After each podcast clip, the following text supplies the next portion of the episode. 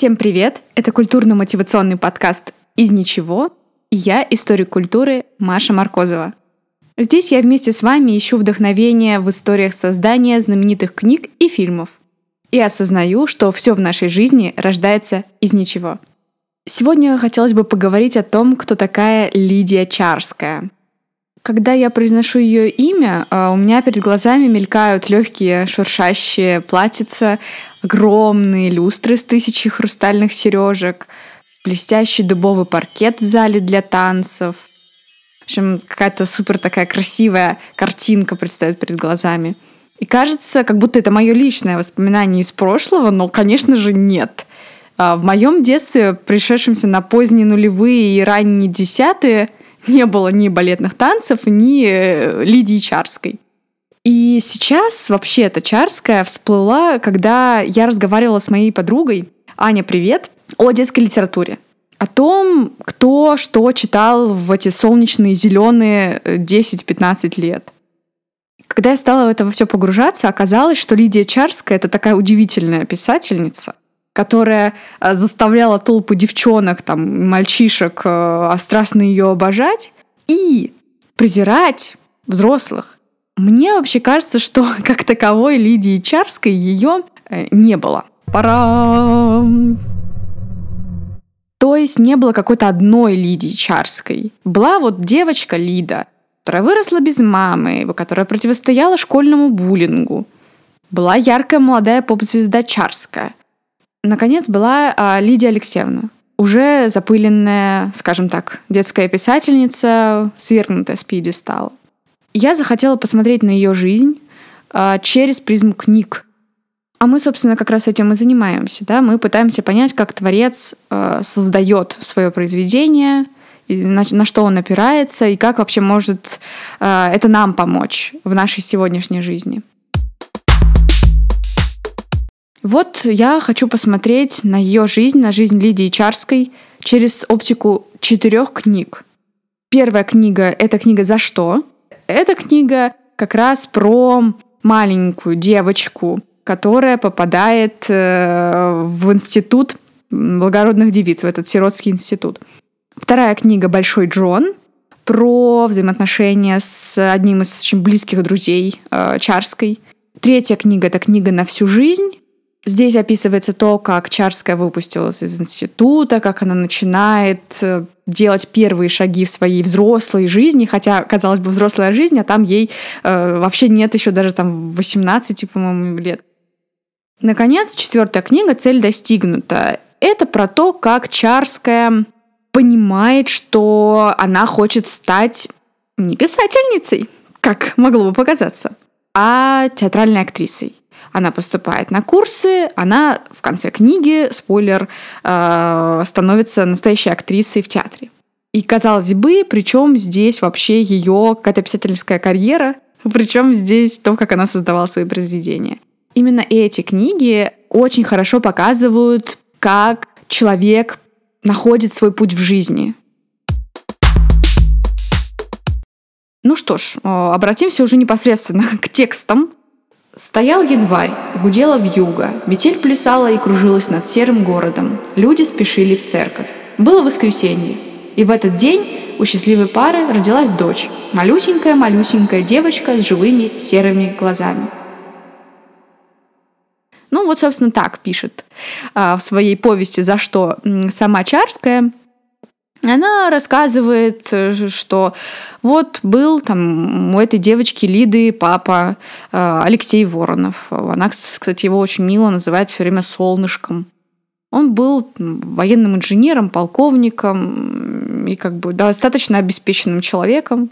У Лиды была мама Антонина Дмитриевна, но она умерла при родах самой девочки – Отец женился во второй раз, и э, долгое время Лида вообще не могла принять мачеху. Она ее воспринимала в штыки, она ее ненавидела, вообще ненавидела всех. Но опять же, очень понятная эм, коллизия для ребенка когда у него э, появляется какой-то другой избранник у там, папы или мамы.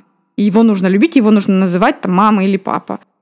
И мне кажется, что хорошо, что она это описала, у детей, которые это читают, у них будет какая-то поддержка, что ты такой не один. Да, вот была девочка Лида, она жила там сто с лишним лет назад, но у нее была такая же проблема, она также не могла принять мачеху или там отчима.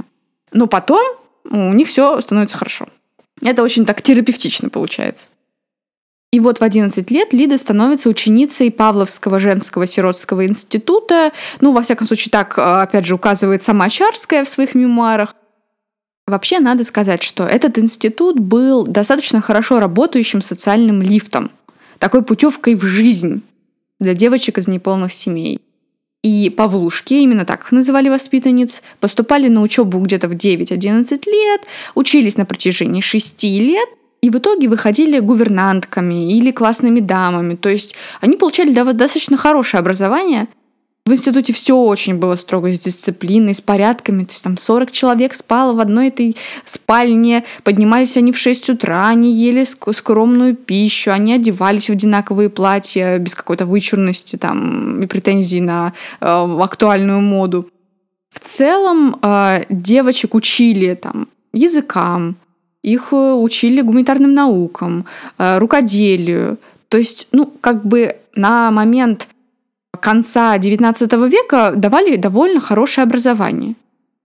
И вот возвращаясь к тому моменту, когда ей всего лишь еще 11 лет, а и когда она попадает в этот институт, у нее случается э, просто, мне кажется, какая-то очень э, жуткая ситуация, потому что она из э, милого, доброго, солнечного, теплого дома – где есть там отец любящий, где есть тети, где есть вкусное варенье, эти соседские ребятишки, друзьяшки.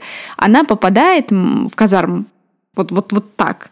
Помимо того, что в принципе это достаточно большой стресс, еще и учиться надо, да, зубрежки все эти, и там тоже тебя по головке не погладят. И это тоже еще не все. Самое это страшное в том, что э, Лида, эта маленькая девочка, она сталкивается с самым настоящим школьным буллингом.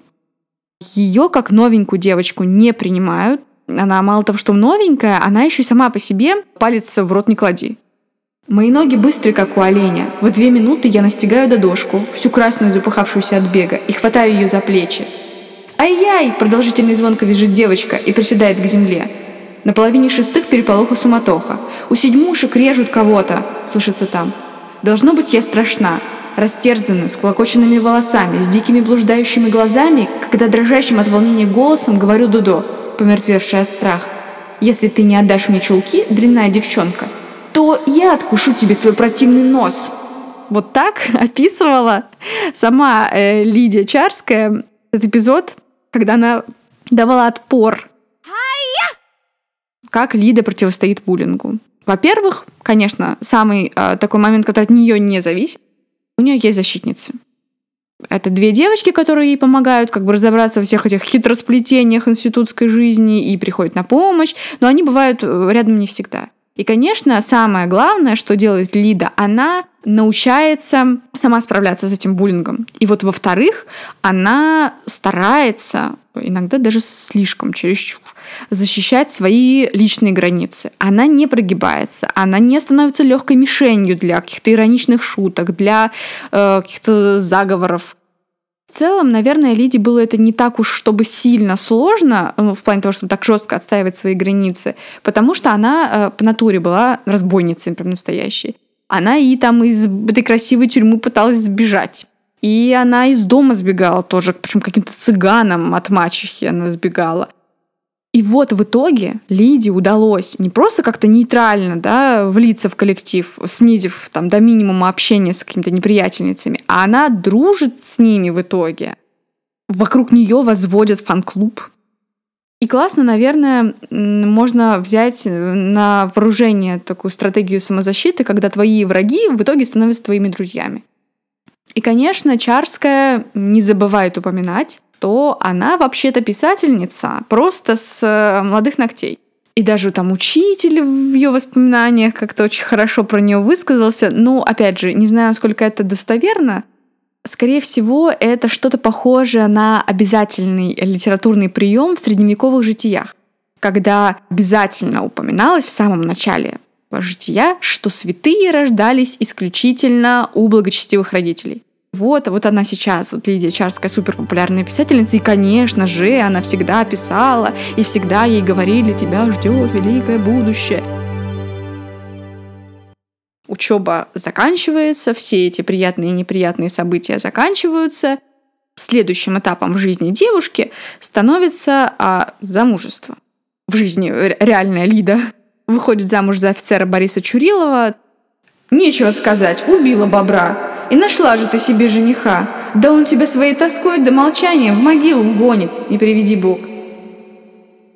Борис описан очень таким загадочным мужчиной. И через какое-то время у них рождается сын, еще через какое-то время вот в реальности они разводятся. И важно здесь вот что. Лида делает шаг навстречу своей литературной мечте. Она поступает на драматические курсы при Императорском театральном училище. После их окончания она занимает единственное вакантное женское место в Александринском театре.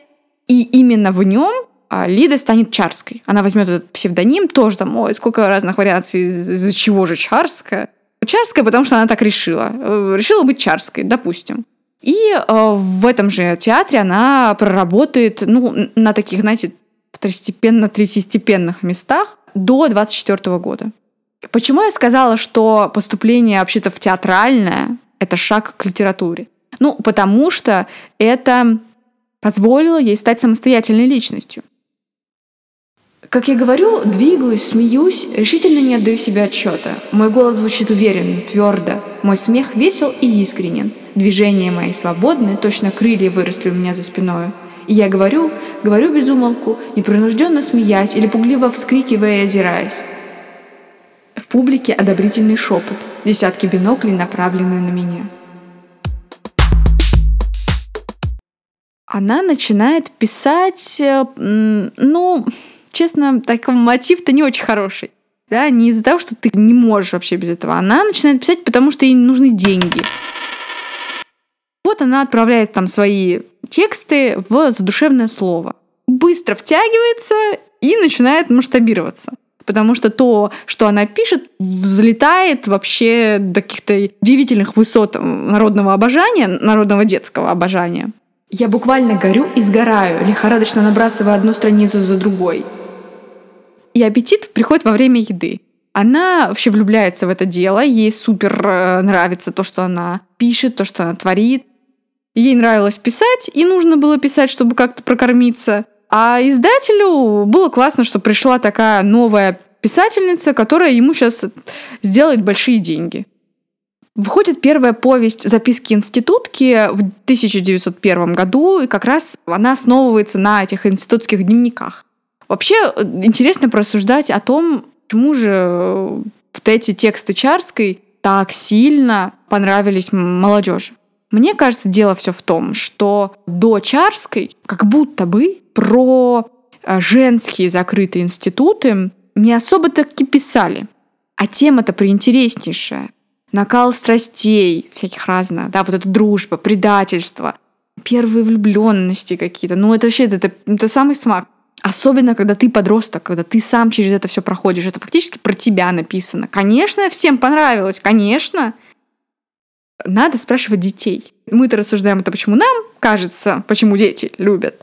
А вот что отвечали сами дети. Чарская мне нравится потому, что она пишет художественно. Она своим сочинением завлекает. Когда ее читаешь, все больше хочется читать.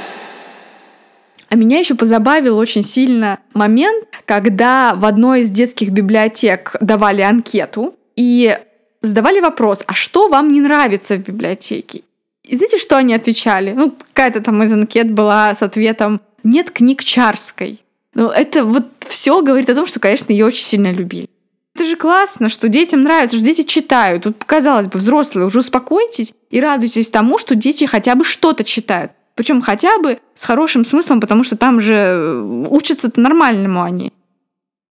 Ну, как бы, и все, все уже хорошо. Но нет, вот то, что вот, вот нравится подросткам, а вот родители, они вот будут говорить, ой, все, взрослые сразу же начинают брюзжать. Причем как будто бы кажется, что понятно, почему будут брюзжать взрослые после 17 года, потому что Чарская будет там объявлена плохой писательницей. Но самое смешное, что все это брюзжание И все это колыхание воздуха и, что называется, набрасывание кое-чего на вентилятор, оно началось-то вообще заранее, скажем так. Причем Масловская, она даже приводит в пример такую историю. Якобы девочка, начитавшись Чарской, не только под ее влиянием поступила в институт, но еще и получила глубокую психологическую травму. Звучит как такие вот современные истории из жизни знакомых знакомых, которые пересылаются в WhatsApp. Но вообще главным голосом античарского, скажем так, направления стал Чуковский. Он написал очень классную рецензию, жутко такую разгромную, против Чарской. Это читать одно удовольствие. Конечно, да, когда мы видим язык Чуковского и когда мы видим язык Чарской, ну, кровь из глаз. Когда ты возвращаешься к Чарской. Поцелуи, мятные лепешки, мечты о мужчинах, истерики, реверансы, затянутые корсеты, невежество, леденцы и опять поцелуи. Таков в ее изображении институт. Никаких идейных тревог и кипений, столь свойственных лучшим слоям молодежи. Вот единственный умственный спор, подслушанный Чарской в институте. Если явится дух мертвеца, делать ли духу реверанс? Когда девушки, окончив институт, вступают в жизнь, начальница, по утверждению Чарской, заповедует им «Старайтесь угодить вашим будущим хозяевам». И Чуковский ставит три восклицательных знака. И здесь я согласна с Чуковским, что, конечно, такое поведение нам не нравится. Такой хоккей нам не нужен. Ну, конечно, не все говорили против Чарской, э, далеко не все. Были люди, которые ее поддерживали. Юлия Друнина, она вспоминала о книгах Чарской с положительной стороны. Есть, по-видимому, в Чарской, в ее восторженных юных героинях нечто такое светлое, благородное, чистое, что воспитывает самые высокие понятия о дружбе, верности и чести. В 41-м в военкомат меня привели не только Павел Корчагин, но и княжна Джаваха, героиня Лидии Чарской. И вот здесь, мне кажется, логично упомянуть интересную статью, которая мне попалась. Институт Лидии Чарской ВЗ «Маленькие женщины» Луизы Мэй Олкот. Опыт гендерного анализа. Очень видна, скажем так, культурная разница, национальная разница. Американка Олкот, она очень прагматически нацелена на обустройство в жизни, на то, как женщина должна отстаивать свои права, должна работать, должна зарабатывать деньги, должна быть равна мужчине а, на таком вот да, экономически правовом поле. А Чарская, она больше уделяет внимание вопросам поиска истины. И это не про то, кто из нас там хорошо, кто плохо поступает. Это вообще не про это. Хорошо и то, и то, и как тебе вообще захочется. Это просто про то, что немного разные подходы к жизни. И неплохо, э, как Джо, например, радоваться, что ты можешь заработать очень хорошие деньги на писательском труде. Это круто, что, что ты это можешь сделать. И то же самое абсолютно естественно ситуация, когда героиня Чарской в повести «Дурнушка» приходит, точно так же, как Джо, приходит к издателю, показывает свою книгу, он говорит, ну да, мы можем, а за сколько вы как бы продадите? И она говорит, ну вот вы знаете, мне как бы не надо гонорара. Ей говорит, ну вообще-то надо, а мы по-другому не можем. Она говорит, ну, ну давайте, но я эти деньги все равно потом отдам на благотворительность. Ну, как бы и то, и то хорошо. Это не про то, что, да, вот мы такие все духовные, скрепные, и мы молодцы, а они вот там вот этот прогнивший, загнивший Запад. Вообще не про это. Чувствую себя немного задорновым, конечно, но я же не говорю про то, что плохо, как у них так или иначе, все равно получается, что у нас Чарская очень профеминистическая натура, очень профеминистическая писательница. И в этом плане Чарская, конечно, очень близка нам, близка людям после 17 года. Как раз как не грустно, после 17 -го года наступает плохой период в жизни Чарской, потому что она не проходит в списках честных советских писателей, она дворянка. Она идейно не близка к коммунистическому движению. И к тому же в 2020 году начинает действовать инструкция о пересмотре и изъятии устаревшей литературы. Чарскую перестают печатать, ее забирают из библиотек. Ее книги э, полны религиозности, любви к монархии, сентиментальные. А все вот это вот, это просто чек-лист, как стать неудобным писателем в Советском Союзе. И, конечно, вот эти ее падающие обморочные девочки, дворянки, кисейные барышни, они все все под запретом. Но при этом реального суда не было ни разу, ссылок тоже не было. Было жесткое тотальное забвение. Гнор какой-то на официальном уровне. интересно, что Чарская все равно до там, где-то середины 30-х она продолжала быть популярной. Потому что в ее текстах была апелляция к вневременному. К дружбе, к чести, к любви. И что бы ни говорил Самуил Маршак вместе с, там, с Корнеем Чуковским, а говорили они жуткие вещи. Например, Маршак заявил, что убить Чарскую было не так-то легко. Она продолжает жить в детской среде, хотя и на подпольном положении. А Чуковский сказал, что Чарская отравляла детей тем же сифилисом милитаристических и казарменно-патриотических чувств. Что бы ни говорили взрослые, все равно дети все читали. И еще и с флером запрещенки это так вообще быстро прочитают. Чарский фон, скажем так, он в советской литературе остался. Ее не просто читали дети, она еще и возникала в произведениях других авторов. Например, Анатолий Рыбаков пишет там какое-то произведение, и э, в нем персонаж, герой, рассматривает свою полку с книгами и видит там княжну Джаваху. И говорит, о, слезливая девчоночья книга. Да, слезливая, да, девчоночья. Но она же у него там есть. И тот, кто читал эти произведения, читал Рыбакова, он видит, о, есть какая-то княжна Джаваха. Опять же, а, дети, пионеры, пионеры тоже читали ее, хотя было запрещено. Вот школьница пишет заметки в стенгазету, и вся такая вот она передовая пионерка, и вписывает в графу самые интересные книги «Жизнь Владимира Ильича Ленина», «Детство и Макарчудра Максима Горького» и «За что и на всю жизнь Чарской». Как раз то, о чем мы с вами сейчас говорим. И все-таки, да, читают, но деньги-то не идут. Uh, умирает сын, и умирает детская писательница Чарская. На ее место приходит дотягивать такую земную лямку Лидия Алексеевна. Понятно, моя метафора. Писательница детская умерла, пришла просто женщина, которая живет в проголодь, которой нечем платить за квартиру, которая одевается в какие-то старинные, непонятные для моды уже 30-х годов длинные платья – и необычно приходит на помощь кто бы, вы думали, а спешит на помощь Чуковский. Он помогает ей, он значит, пытается пробиться вот в таком пограничном состоянии и не смерти, и не жизни. Э, Лидия Алексеевна провисела целых 20 лет. И окончательно э, все эти три Лиды, маленькая девочка Лида, Лидия Чарская и Лидия Алексеевна, они э, умрут только в 1937 году. Это очень печально.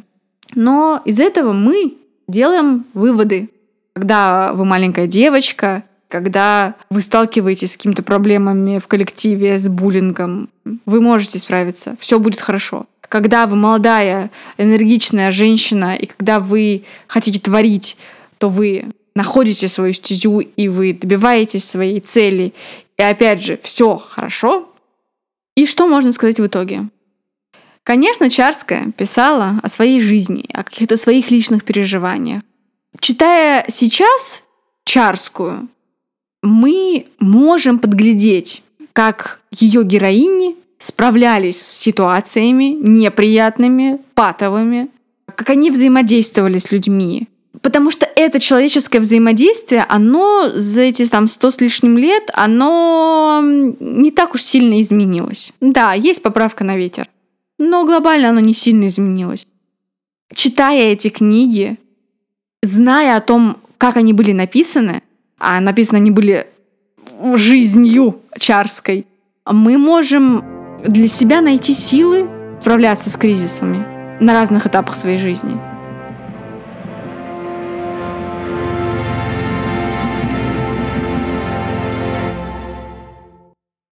Этот выпуск подкаста «Из ничего» подходит к концу. С вами была я, историк культуры Маша Маркозова.